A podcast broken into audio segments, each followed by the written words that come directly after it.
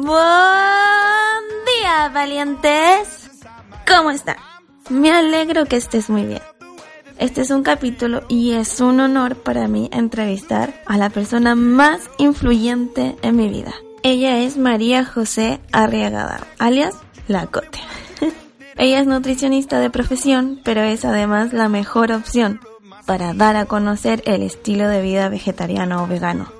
Hablamos de, de su alimentación, de sus causas y motivaciones y cuánto tiempo lleva con esta filosofía de vida.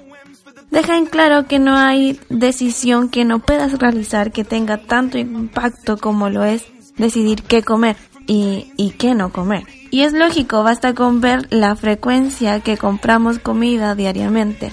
Y si bien el día de hoy no se sabe cuál es la dieta más óptima, hay muchos modelos como personas en este mundo, pero ser veggie no es ser más saludable. Y eso quiero dejar en claro porque mi amiga andó con un problema de semántica ahí. Y bueno, que lo que es saludable, lo que sí es saludable es llevar una alimentación adecuada, independientemente del estilo de vida y la opción dietética. Lo que sí es cierto es que veganos sí que tienen un compromiso mayor, ya sea social, medioambiental, ético, para con su salud y los demás.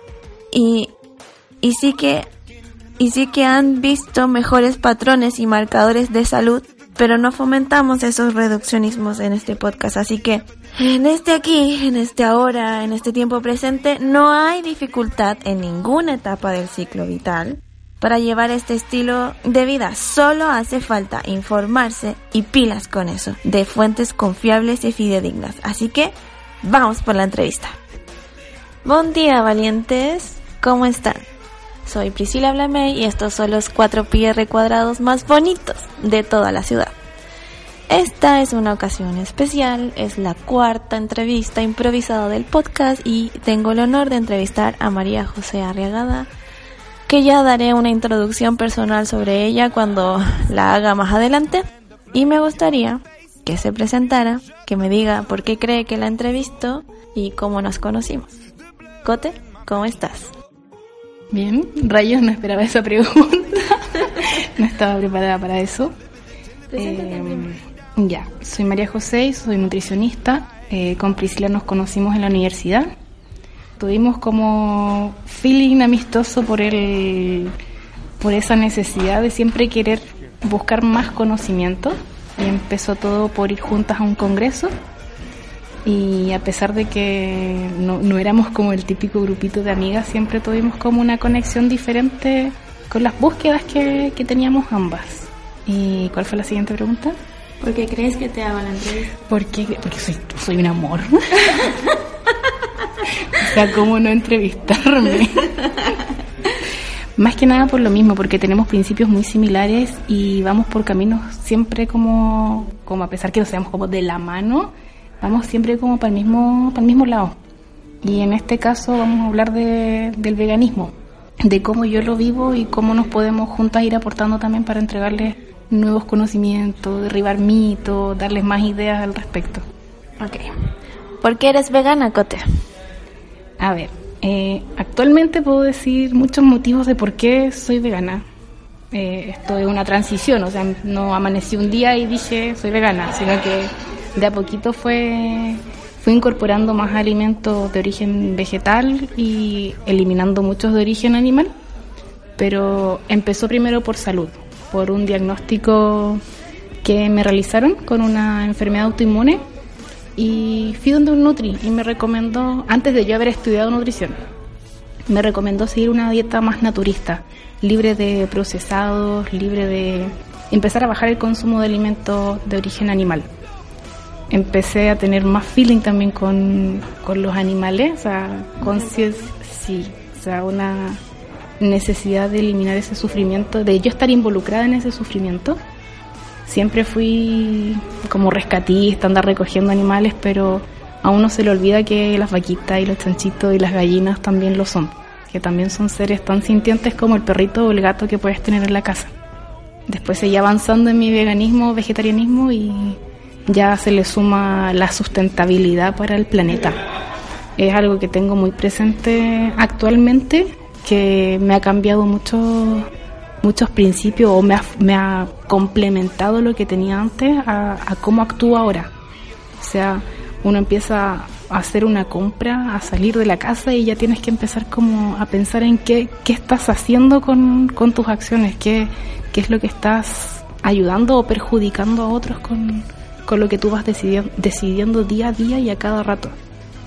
¿Hace cuánto tiempo que eres vegana o vegetariana? Más o menos. Vegana, vegana, ya van unos meses, así como que puedo decir realmente que soy vegana. Pero vegetariana ya van tres años y si sumo los el par de años anteriores donde empecé a dejar de comer carnes rojas, después dejé de comer pollo. Sí, exacto, una transición desde, desde ese momento yo creo que en total serán como seis años. Ahora bien, queremos derribar un poquito el mito que hay entre la creencia de pensar que el veganismo es sinónimo de salud. ¿Cómo lo ves tú?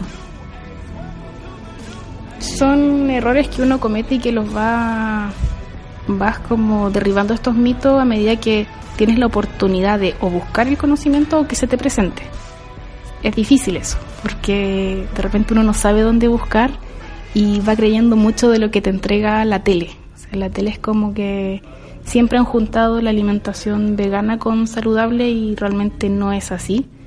Eso no significa que no ser vegano no sea saludable, o sea, sea saludable, sino que se me anduvo enredando ahí. Eh, dilo de nuevo. Piénsalo y dilo otra vez. Eh, como en la tele te pegan el hecho de ser vegano con saludable. Y que la mayoría lo son. La sí, la mayoría lo son. De repente vas y te, te dicen lo contrario, te dicen, no, ser vegano no es lo mismo que ser saludable. Entonces puedes caer en el error de pensar que ser vegano es poco saludable, pero no es así. Va a depender netamente de cómo uno lleve la dieta, de cómo uno sepa combinar los alimentos, de cómo uno no caiga en el, en el error de que de reemplazar, por ejemplo, la proteína por llenar el plato con el arroz, con el fideo, con el... Claro, también con mucha verdurita, sino que tienes que tener el conocimiento de... de, de reemplazar, claro, y no de aumentar uno u otro grupo alimenticio. En eso, en eso los Nutri se supone que tenemos que estar siempre apoyando al, a la persona que quiera hacer esta transición. Debo decir, tengo que decirlo, que pasa mucho que hay algunos colegas que tienen en su mente ese mito de que la nutrición vegana es imposible y no lo es. Entonces no, nos baja un poquitito el, el número de integrantes en esta gran comunidad vegana que, que se dejan llevar por las creencias, porque son netamente, netamente creencias y no evidencia científica de colegas que tienen principios diferentes. Entonces igual es importante como considerar eso. Pero encauzándome de nuevo con lo, lo de, lo, lo de la alimentación vegana como saludable, siempre va a ser saludable una dieta que esté bien planificada, acorde a las necesidades de la persona, acorde de la realidad, de la rutina, y de las metas que tenga la, el paciente. Y eso va para ambas partes, va si es que tienes una alimentación tanto omnívora como vegana, vegetariana, o sea, los principios básicos siempre se tienen que conservar, de que esté bien planificada, diseñada, de acuerdo a tus requerimientos, de acuerdo a tu contexto, de acuerdo a tu realidad, de acuerdo a tus gustos, a tu preferencia y así un largo etcétera. Ahora vamos a ver cómo son tus desayunos o tus once, once comidas, ¿Cómo es un desayuno en la vida de María José? Son bien, bien variados, bien abstractos. Siempre dependen de las ganas que tenga yo de comer. Porque tengo el beneficio de que tengo un peso saludable, de que tengo una salud, eh, una buena salud. Entonces me escucho mucho, me escucho mi cuerpo. Y a partir de eso voy planificando mis desayunos. Tengo que preguntar, ¿qué desayunaste ayer? Rayos, ayer fue, sí, ya. ¿Qué desayuné? Tenía hummus en la casa, había preparado un hummus, que es un pate de garbanzo. Tenía unas marraquetitas, así que comí marraquetita con hummus. Y ya no me quedaba leche vegetal, así que tomé una infusión de hierbas. Porque tengo la obsesión de que no puedo juntar el té o el café con los alimentos porque inhiben la absorción de algunos nutrientes, entonces tengo esa obsesión de que tiene que ser con una agüita de hierba o una leche vegetal. Y además de eso comí guaflecitos de avena con plátano. Sí, ese fue mi desayuno de ayer. ¿Y cómo sería un almuerzo? ¿Cómo sería una cena? El almuerzo también es como bien abundante. Tengo que tener siempre una ensalada, algo como de verdura cruda. Eso es como lo principal. Y va a ir dependiendo según cómo combine con mi plato principal. Invento muchos platos principales. Como según lo que vaya teniendo en, en la despensa o en el refrigerador. ¿Qué almorzaste ayer? Ayer. Ayer fue un puré de papa con calabaza. Primera vez que comía calabaza. Y mm, descubrí que queda guachento. que no, no afirma mucho la calabaza. Y tenía unas hamburguesas de poroto negro congeladas.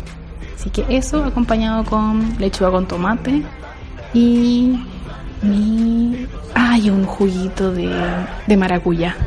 Eso tomamos ayer, sí. Ok. Pero yo sé que la Cote es muy tentada, así que tiene muchas colaciones y snacks que compartir. Pero también háblanos un poco, por ejemplo, cuando comes galletitas con palta. Me contaste recién que sentías un poco de culpabilidad por en cuanto a la sostenibilidad de esos, de esos alimentos. ¿Cómo es tu elección a la hora de, de, de comprar? Sí, las paltas son últimamente un, un problema para mí. Son deliciosas, pero yo sé que atrás de estas paltas que compré hay deforestación y hay un uso indiscriminado de, del agua. Y se necesitan muchos litros de agua para poder producir ese kilo de paltas lo que sí intento de, preocuparme es que esas paltas sean de, de, la temporada chilena, de que sean de que no estén traídas desde Perú o desde México, si no me equivoco, de repente traen.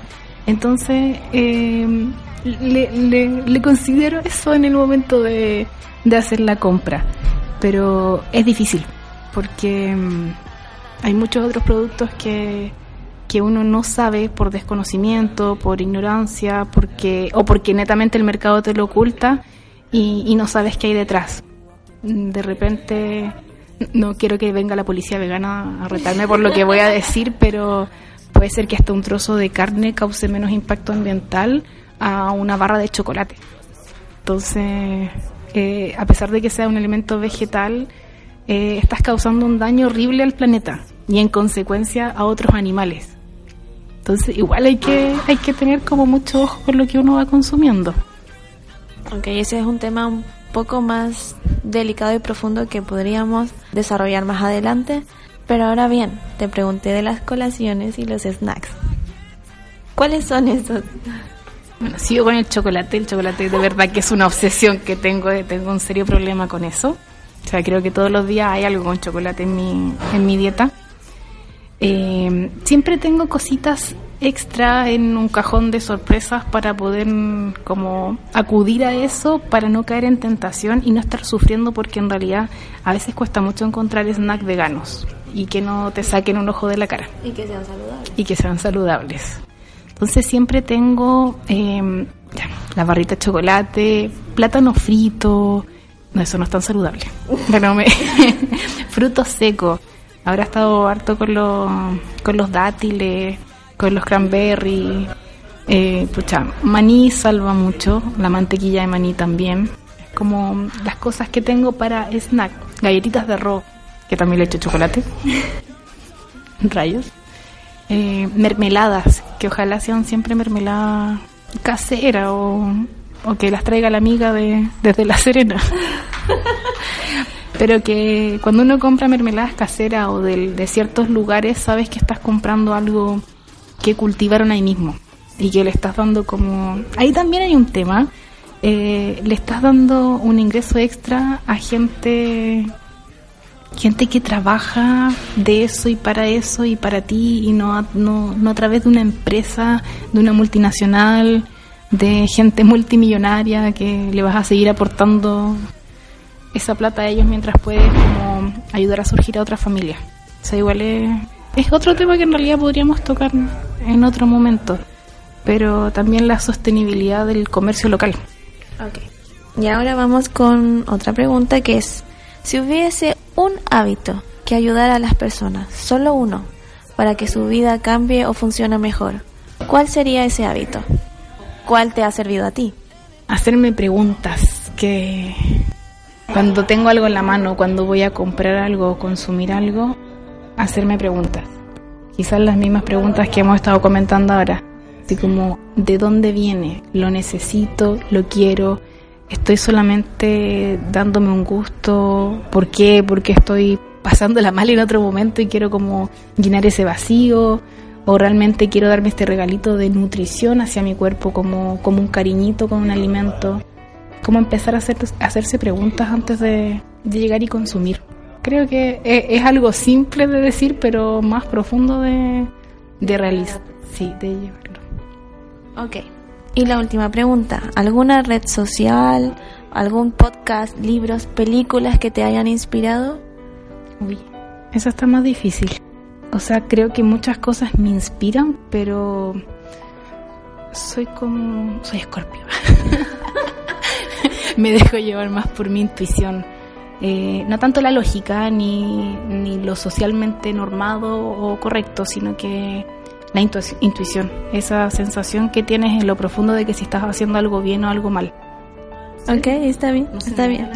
Bueno, espero que esta no sea la última vez que nos veamos y que desarrollemos más temas respecto a este estilo de vida más consciente y más amigable con el medio ambiente. Te doy las gracias tomarte el tiempo de responder mis preguntas. Muchas gracias a ustedes por escuchar, por compartir, por no compartir. Ya es tu decisión y recuerda, eres un valiente, no te rindas.